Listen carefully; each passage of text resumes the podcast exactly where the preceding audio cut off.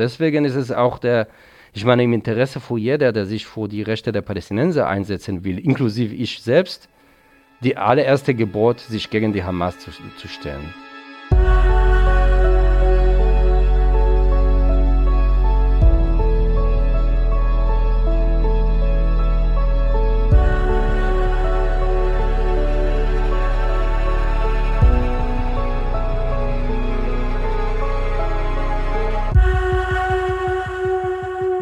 Liebe Hörer, herzlich willkommen zur vermutlich erstmal letzten Sonderfolge zu Israel. Ich habe mir heute für diese letzte Folge einen Gast, äh, ich habe einen Gast angefragt, der ein wirklich hochinteressantes Sachbuch geschrieben hat, was ich, und das möchte ich jetzt gleich als Disclaimer machen, ähm, nicht lesen konnte, weil es nicht lieferbar ist. Meine Mutter hat es in der Buchhandlung versucht zu bestellen und es ist gerade nicht lieferbar. Und das hat einen Grund. Meron Mendel, der Historiker, hat ein Buch darüber geschrieben, wie wir in Deutschland über Israel die Debatte führen, wie wir über dieses Land sprechen und warum, ähm, ja, und das war jetzt mein Eindruck bei der Recherche zu diesem Buch, warum das oft so toxisch ist, diese Debatte. Und äh, ich bin sehr froh, dass äh, Meron Mendel heute Zeit hat, mit mir das Gespräch zu führen über sein Buch, über die Diskussionen in Deutschland und über diese Diskussionen, die wir aktuell führen und was wir darüber vergessen, wenn wir hier in Deutschland diese Debatte führen. Guten Tag, Herr Mendel. Hallo, guten Tag, Herr Mischke.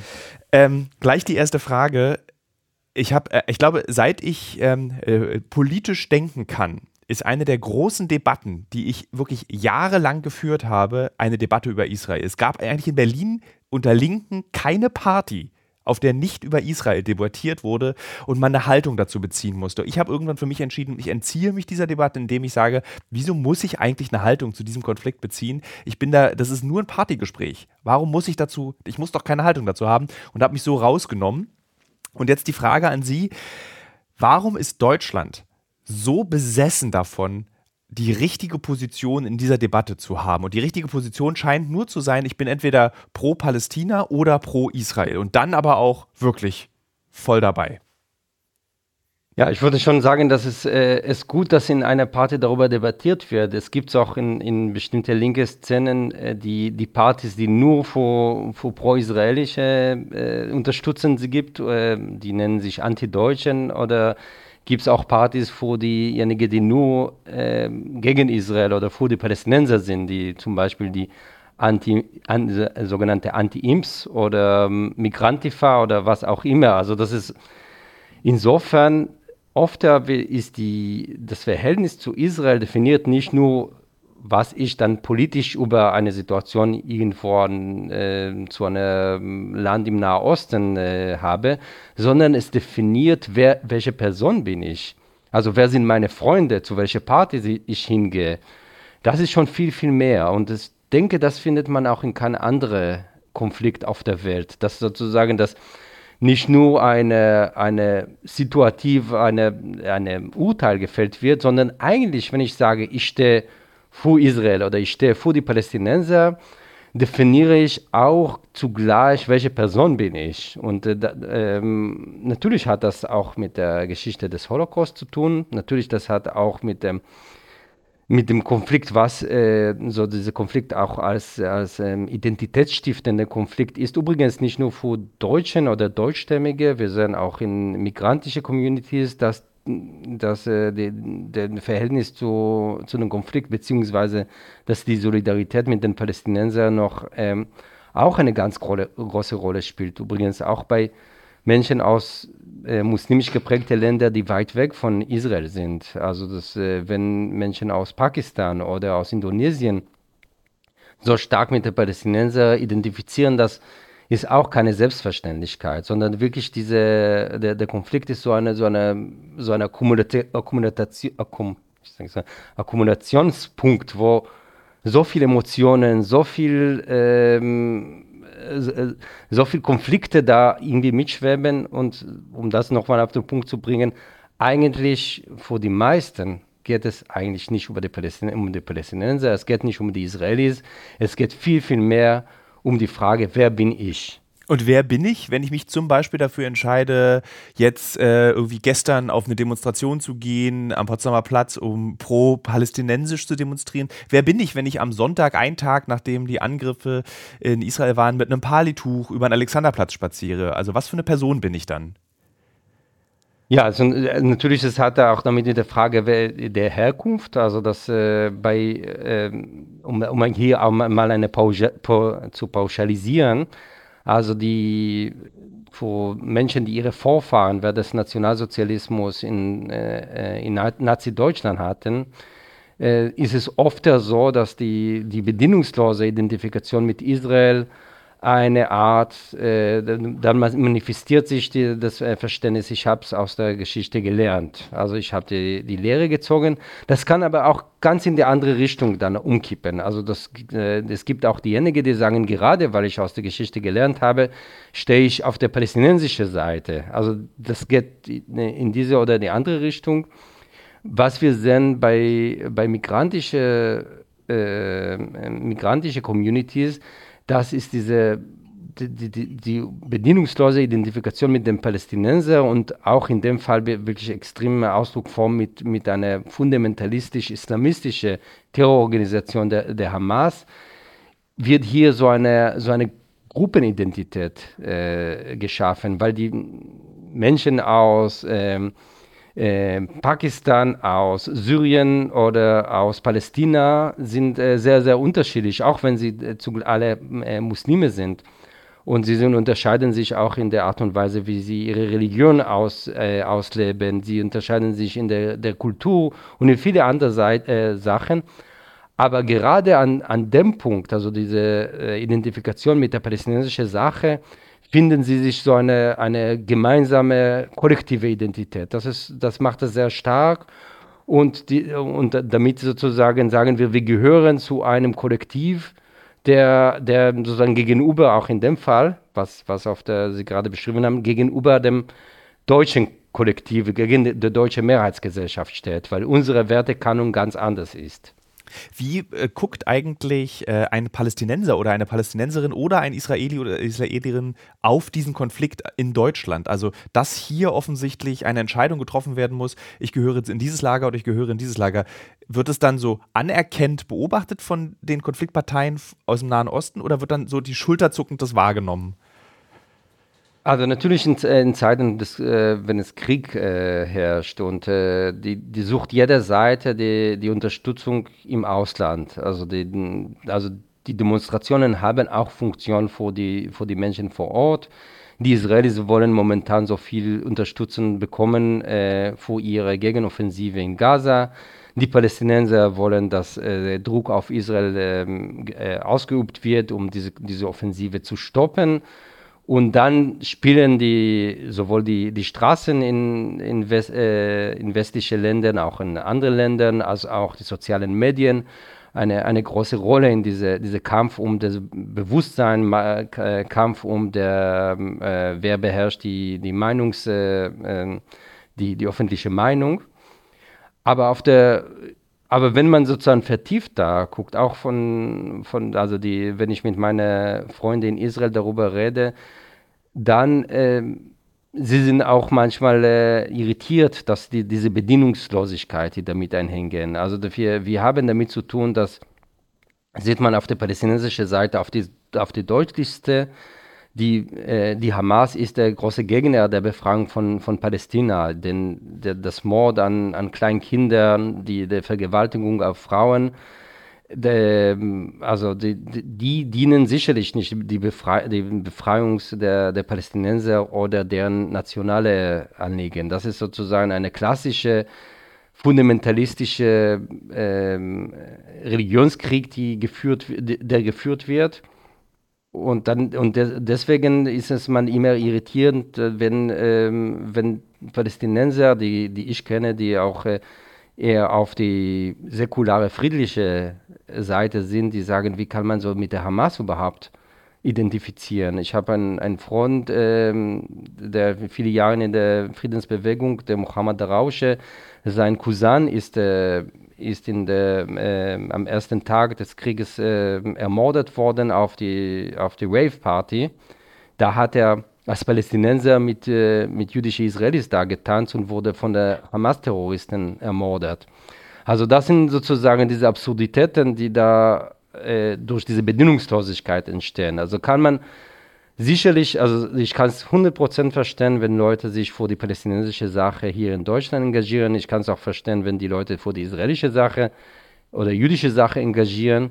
Aber das muss, man kann nicht die eigene Wertekanon aus äh, äh, ablegen und dann äh, sagen, ja, ist mir egal, auch wenn das sind die, die, die fanatische äh, Fundamentalisten, äh, trotzdem bin ich auf deren Seite, weil sie aus in, meine, auf, in meinem Lager sind. Ja, also da, ich glaube, das, da gab es besonders in den ersten Stunden gab es auf Twitter, konnte man das sehr gut beobachten, große Verwirrung, als dann äh, äh, queere, linke Organisationen und Personen plötzlich posteten, ja, was dachtet ihr denn, wie Decolonizing aussieht? Und dann wurde dann die Hamas irgendwie, wo das Verhalten gerechtfertigt, wo man dachte, hä, was ist denn jetzt passiert? Also so, das muss man doch nicht, also das musst du doch niemals gut finden.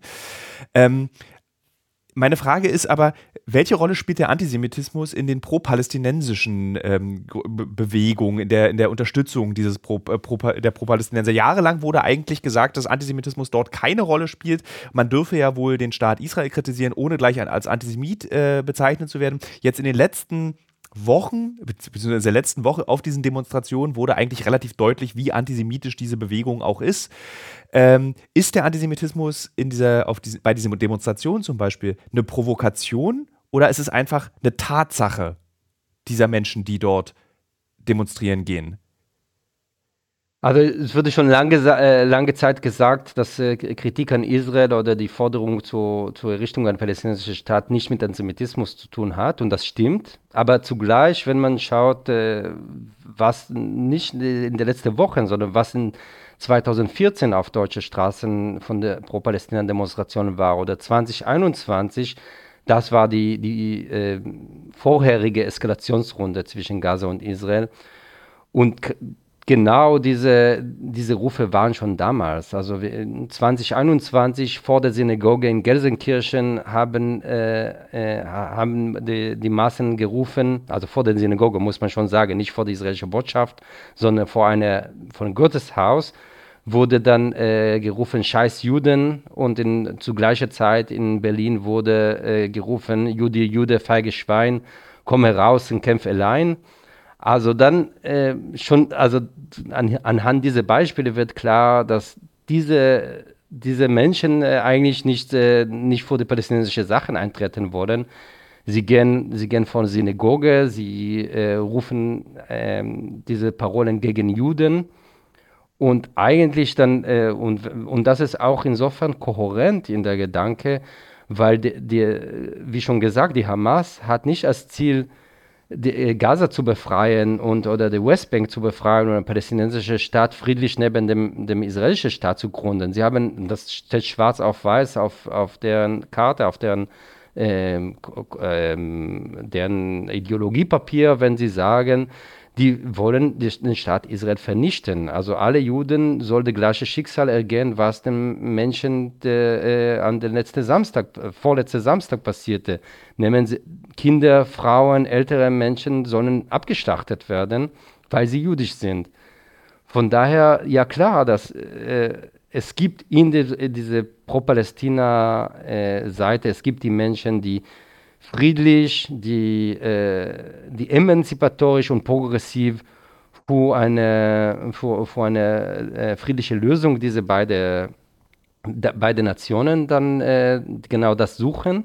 Und es gibt die Menschen, die, die ihre menschenfeindliche, fundamentalistische Ideologie über diesen Konflikt ausleben wollen. Und dann, äh, dann hat es natürlich äh, sehr viel mit, mit Antisemitismus zu tun ich weiß nicht, ob es Teil Ihres Essays ist, aber ein Gedanke, mit dem ich mich oft beschäftigt habe, ist dieses, ähm, dieser, dass, es, dass sich für Palästina oder äh, für Gaza äh, zu entscheiden, so eine Art Stellvertreter-Antisemitismus ist, dass man hier in Deutschland jetzt endlich was sagen kann gegen Juden und gegen Israel.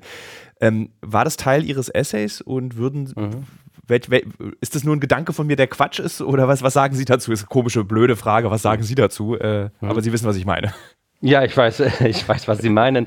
Und äh, tatsächlich, also jetzt springen wir wieder sozusagen, ich, ich mache so, ich weiß das total pauschalisieren und kann man sagen auch äh, äh, ungerecht gegen, gegen Bevölkerungsgruppen, aber wir springen wieder von diesem migrantischen Milieu zu, der, zu dem äh, Teil der Gesellschaft, der sozusagen ihre Vorfahren in Deutschland äh, haben. Und äh, nehmen wir jemanden wie, äh, wie Günter Grass, der Nobelpreisträger und äh, Schriftsteller inzwischen gestorben.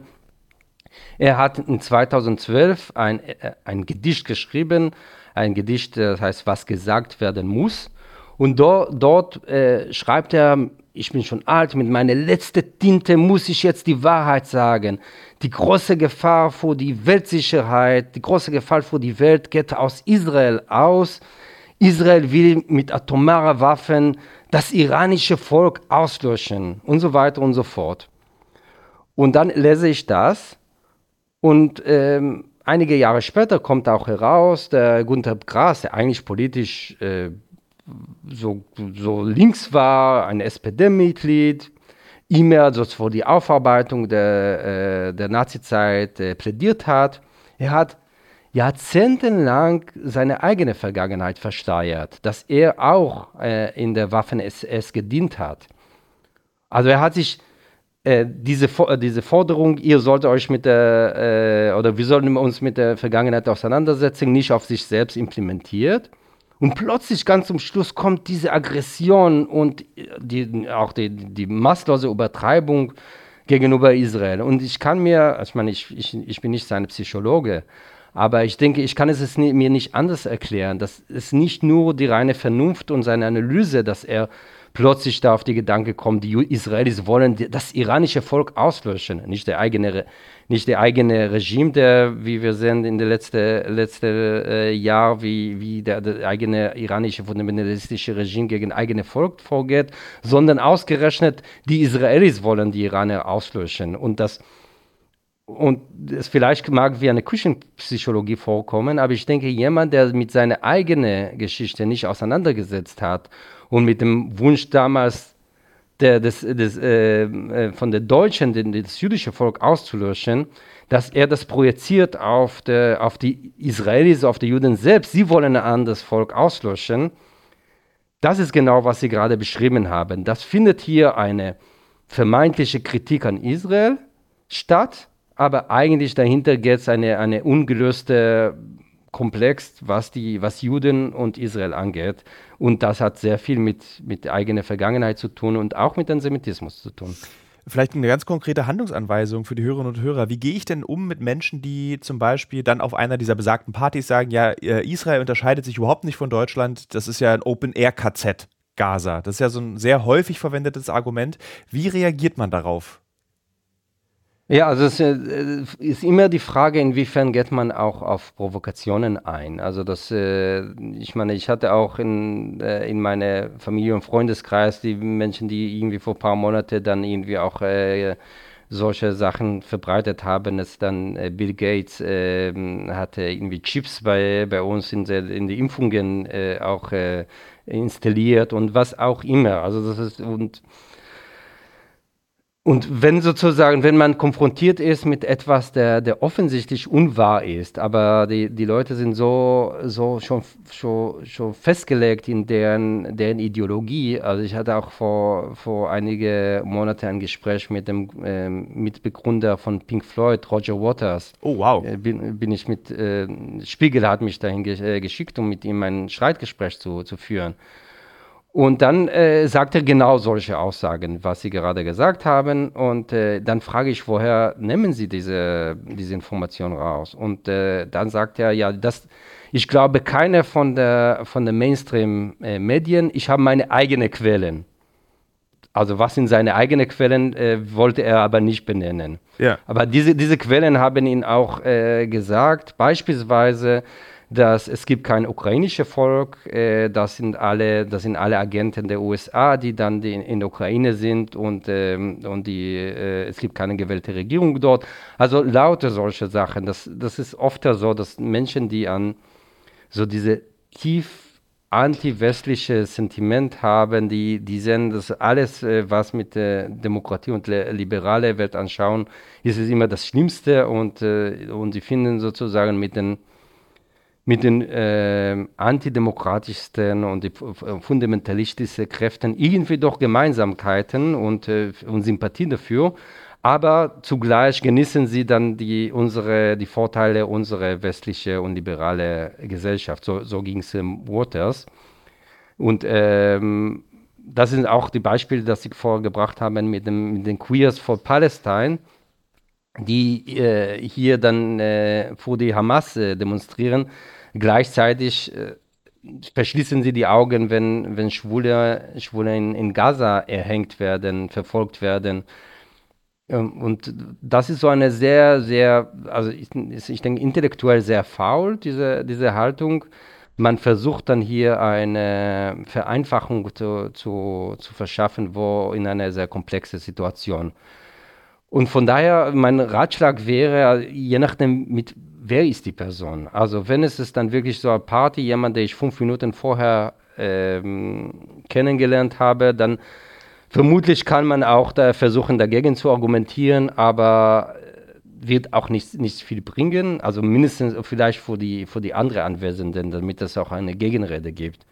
Wenn es aber jemand, der man, man schon lange kennt, äh, vielleicht auch Familienangehörige oder langjährige Freund, da soll man auch nicht in der Situation irgendwie so in eine, eine Konfrontation, sondern muss man auch die, die Zeit und die Ruhe finden und dann mit mit den Leuten dann wirklich ernsthaft das äh, Gespräch führen und auch möglicherweise dann auf die Beziehungsebene, die, die gibt, dazu setzen und dann versuchen, dann irgendwie andere Fakten zu geben. Wer, wer ist eigentlich diese Hamas? Also wirklich dann äh, kann man, ich denke, wenn man wirklich da die, diese Differenzierung macht, ich will vor die Zivilisten in Gaza, äh, mich, ich will mich engagieren vor die Zivilisten in Gaza. Aber die wirklich die große Unterdrückung äh, von den Menschen in Gaza ist nicht die israelische Armee und auch nicht die, übrigens, die, äh, Gaza hat auch eine Grenze mit, mit Ägypten, wird oft vergessen, dass äh, Ägypten ist auch ein Teil in diesem Konflikt, sondern erstmal ihre eigene, diese eigene äh, Regierung, der, der äh, auch in Gaza tagtäglich äh, Frauen unterdrückt, ähm, LSBTIQ-Menschen unterdrückt und auch jeglicher Versuch zu Frieden unterbindet. Äh, ich hatte einen Kontakt mit einem Friedensaktivist, er heißt Rami Aman. Er hat während der, der Corona-Zeit ein Zoom-Gespräch initiiert zwischen israelische und, äh, äh, und palästinensische Friedensaktivisten.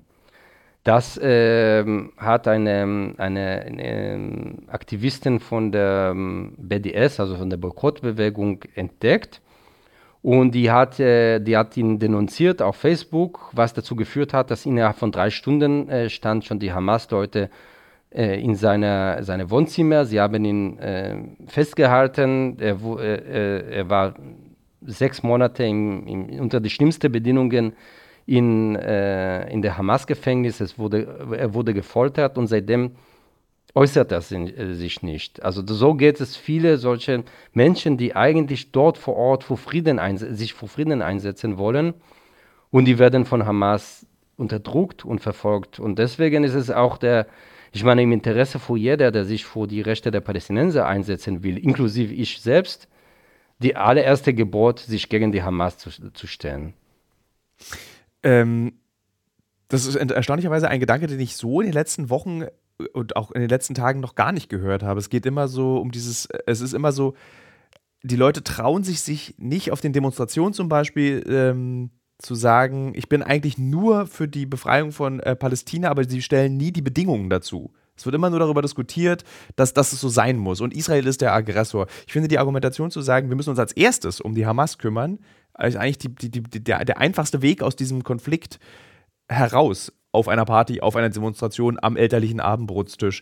Was ich mich aber gefragt habe auch ist bei der Debatte zu dem Antisemitismus, haben Sie das Gefühl, dass Deutschland, was als Land ja versucht, Antisemitismus bzw. die Shoah wirklich intensiv aufzuarbeiten, dann gescheitert ist, wenn wir im Jahr 2023 die gleichen Argumentationen wiedererleben. Dass wieder werden Davidsterne an Türen rangezeichnet. Wieder haben Jüdinnen und Juden in Deutschland Angst, auf die Straße zu gehen. Also was bringt überhaupt all diese Bildungsarbeit, wenn die Ängste für Juden und Jüdinnen in Deutschland die gleichen bleiben? Und weltweit, nicht nur in Deutschland.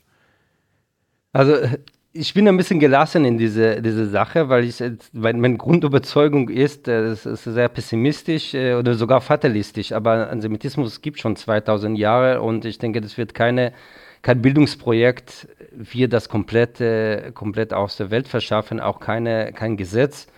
Natürlich ist es eine Sisyphus-Arbeit, also wir werden immer da, äh, also die Gesellschaft wird daran gemessen, inwiefern man versucht, das zu verhindern und dagegen arbeitet und nicht zum Staatsideologie macht. Also das, das ist eigentlich der, der Punkt. Also das Problem war 1933 nicht, dass Antisemitismus in der Gesellschaft gab. Die gab auch 100 Jahre vorher und auch 200 Jahre vorher. Der Unterschied war, dass ein Staat das zu, zu einer Ideologie gemacht hat.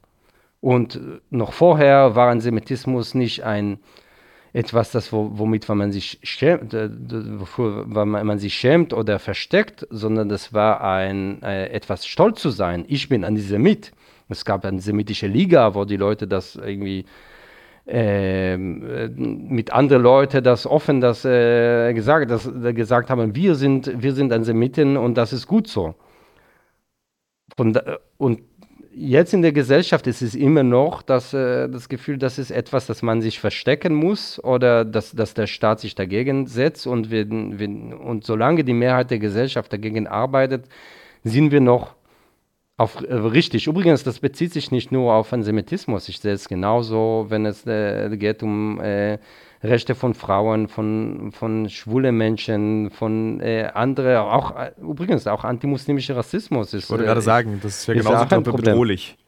Also meine Frau hat äh, jetzt drei, äh, drei Jahre gearbeitet in einer, in einer Kommission, die von der Bundesregierung äh, äh, gegründet wurde, um das Thema Muslimfeindlichkeit zu untersuchen.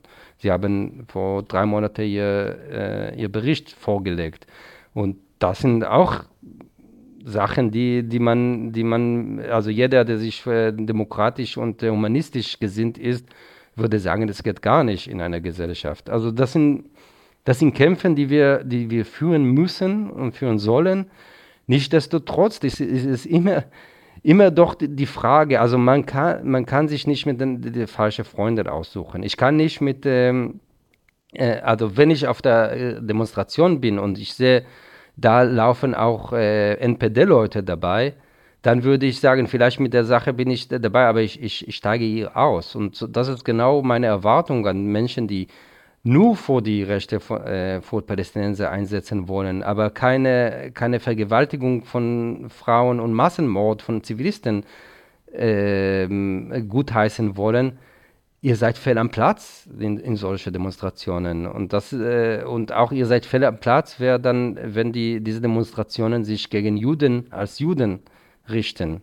Das ist ein Gespräch, das ich mit sehr vielen meine, meine Freunde, meine palästinensische und muslimische Freunde auch führe. Das, äh, und und ich, ich sehe, und das ist auch mir auch wichtig an dieser Stelle zu betonen, dass die Großteil der, der muslimischen Community in Deutschland genau diese, diese Überzeugung hat. Also was wir sehen auf der, auf der Straßen in diesen Demonstrationen, das ist eine sehr laute, laute extremistische Minderheit, der leider sozusagen der, der Anschein erweckt, dass als alle Muslime in Deutschland so, so sind. Ähm, wie geht man, also besonders weil sie diese, die Kommission ihrer Frau ist jetzt ganz spannend, ähm, weil es ja jetzt auch diese Entwicklung gibt, dass Rechtspopulisten mit dem Finger auf diese kleine Minderheit zeigen und behaupten, alle Muslime wären so und damit auch von dem Antisemitismus, der in Deutschland ist, ablenken und sagen, Antisemitismus in Deutschland ist ein rein muslimisches Problem. Ähm, was können wir als, als Deutsche, die wir alle hier in diesem Land ja leben, zusammen, was können wir tun, um eben uns dagegen zu stellen? Ohne dass wir so eine Art Pain in the Ass werden, ohne dass wir so, aber das kannst du doch so nicht, sondern dass es natürlich ist, dass wir verstehen, wir leben hier alle friedlich miteinander zusammen.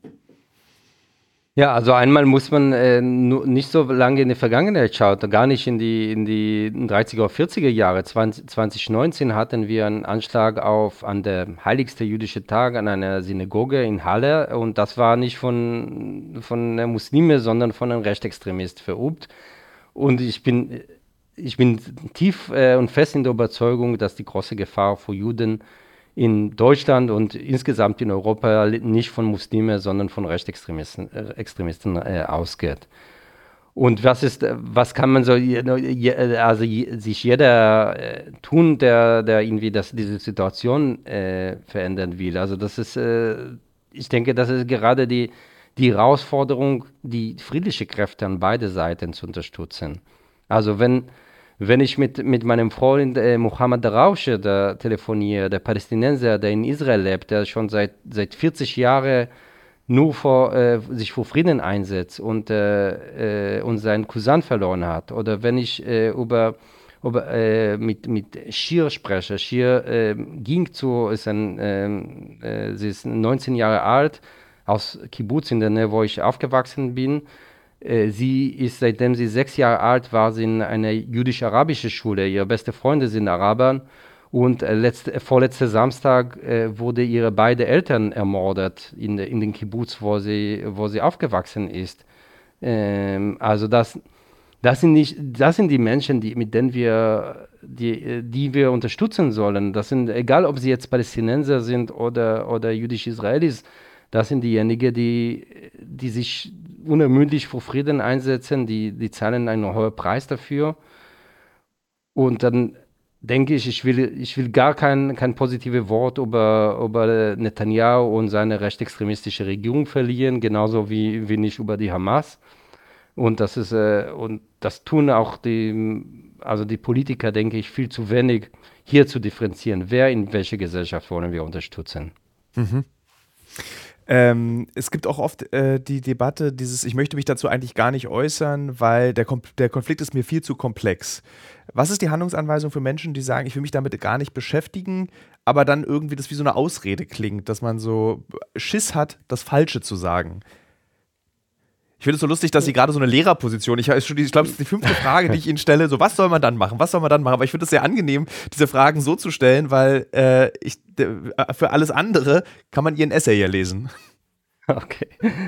Naja, also ich finde, also vielleicht waren grundsätzlich, das vielleicht was, nicht was Sie erwarten, aber ich will es äh, festhalten, äh, dass äh, niem, niemand ist gezwungen oder aufgefordert, hier eine Position zu, einzunehmen oder überhaupt eine Meinung oder sich über, überhaupt weiterzubilden. Also wir, es gibt auf der Welt so viel Unrecht und so viel äh, Konflikt. Also sind, wir, wir haben schon alle vergessen, vor, vor zwei, drei Wochen sind 120.000 Menschen aus Nagorno-Karabach, Armenier, die äh, ihr, ihr Zuhause, ihre Heimat verloren haben. Und unerfassbar äh, leid und wie, viel von, wie viele von uns haben jetzt äh, uns aus, ähm, ausführlich äh, und vertiefend mit der mit dem Konflikt zwischen Aserbaidschaner und Armenier in Nagorno-Karabach auseinandergesetzt. Ich würde vor, äh, ich würde vermuten, die wenigsten. Das ist auch nicht in Ordnung. Und äh, in, ähm, und ich kann auch jetzt in der nächsten halbe Stunde weitere Konflikte, die auf der Welt sind, die genauso schlimm sind und, und trotzdem erlauben wir uns, ohne schlechtes Gewissen zu haben, keine Position dahin zu sein und sogar wir haben nicht mal ein Buch in die Hand genommen und uns da äh, uns auf, über die Geschichte und, äh, und den Verlauf des Konflikts das, äh, informiert. Das ist und das ist auch insofern in Ordnung, wenn man zu einem Nahostkonflikt keine Position hat. Nichtsdestotrotz, also mir ist lieber keine Position als, äh, als eine Position, die aufgrund von lückenhaftem äh, Wissen und äh, eher so auf so emotionale, reine emotionale Basis dann äh, entsteht. Es geht nicht darum, ob ich Juden sympathisch oder unsympathisch finde, ob ich Palästinenser sympathisch oder unsympathisch finde. Ähm, aber dann kommen wir nochmal zum Anfang des Gesprächs zurück. Woher, also ich weiß nicht, ob wir die Frage jetzt schon beantwortet haben, woher dann diese deutsche Obsession kommt, sich gerade in diesem Konflikt zu positionieren. Ich muss wieder meine Frau zitieren. Also sie hat am Anfang der, wir hatten letztes Jahr diesen Skandal um die Dokumenta und sie hat ähm, äh, für die Zeit Magazin einen, Artikel geschrieben, mit der, wo sie über die doppelte Obsession gesprochen und die hat, weil ihre, ihre Eltern, ihre Vorfahren aus Pakistan kommen und sie, sie stellt sich die Frage, warum mein ha äh, der Heimatland meiner Eltern in Pakistan so eine Obsession mit Israel und äh, Palästinenser gibt und warum hier in meinem äh, Heimatland in Deutschland auch genau so eine Obsession gibt in die andere Richtung. Und wir haben, wir saßen gestern auf der Sofa schon um nach, nach 12 Uhr Nacht und waren schon total erschöpft und doch, irgendwie in der, gescrollt in den sozialen Medien. Und da lief ein Video aus Pakistan, wo, äh, wo Menschen, die Menschenmassen äh, Israel-Flagge fressen. Ich meine es wirklich fressen mit dem Mund, weil sie so, so verblendet sind von ihr Hass, dass so weit geht, dass sie, eine, dass sie einen ein Stoff, äh, Stoff mit der Davidstern in den Mund stecken und das fressen. Also das muss man auch sich das kann man, das kann man das einfach im, im Netz sehen. Das kann man, sonst kann man sich wirklich nicht vorstellen, wie sowas abläuft. Was ich damit sagen will, diese Obsession scheint nicht nur eine deutsche Obsession zu sein, sondern in viele Teile dieser Welt wird dieser Konflikt so sowas von einem also so, so viele Emotionen äh, und so viel, äh, auch auf, oft aufgrund von, von ganz wenig Wissen, aber sehr viel, äh, äh wenig Wissen, aber sehr viel Emotionen das ist eine sehr toxische Mischung. Und das, äh, ich finde, im Grunde auch in Deutschland, das ist, will ich gar nicht äh, verurteilen, zu sagen, dass, dass Menschen in Deutschland eine gewisse Verantwortung für das Schicksal des jüdischen Volkes dann verspüren, ist, ist eine zivilisatorisch, zivilisatorische Errungenschaft, wenn ich so ein bisschen pathetisch das äh, ausdrucken darf. Also es gibt wenige Beispiele in der Geschichte, aber äh, das, das äh, kollektive Verantwortung übernehmen über, äh, äh, über Verbrecher, die vor ihrer Geburt entstanden sind. Das, wir sehen das auch in Kanada, dass äh, immer mehr Menschen vor, die, vor der Völkermord an den äh, Native Americans dann verspüren und so in anderen, aber das kommt nach und nach. Und das irgendwie zu tun, als ob sei es irgendwie überflüssig oder irgendwie so nur so reine Obsession oder sowas, will ich gar nicht tun. Also ich will das erstmal das anerkennen, positiv anerkennen. Es muss aber zugleich mit der, äh, ohne dass, dass man der, der, der moralische Ur Urteilskraft dann, dann äh, außer, außer Kraft setzen, weil die, die Lehre aus Auschwitz ist nicht, Juden haben immer recht weil es der, das, Juden, es gibt solche und solche. Es gibt in, äh, in Israel sehr viele Juden, es gibt, die, die sich seit, seit vielen, vielen Jahren sich für Frieden einsetzen. Es gibt dort aber auch knallharte Extremisten, Fundamentalisten. Und die sollen nicht auf, äh, aufgrund der, der, äh, des Holocaust hier äh, irgendwie Pluspunkt bekommen. Also die, weil wenn Menschenfeinde sind Menschenfeinde, egal aus welcher Religion, welche Religion sie haben, das trifft äh, genauso auch, wenn, wenn man über die Hamas spricht. Vielen Dank, Herr Mendel. Das war äh, ein schönes Gespräch. Ja, ich fand es auch sehr schön. Vielen Dank.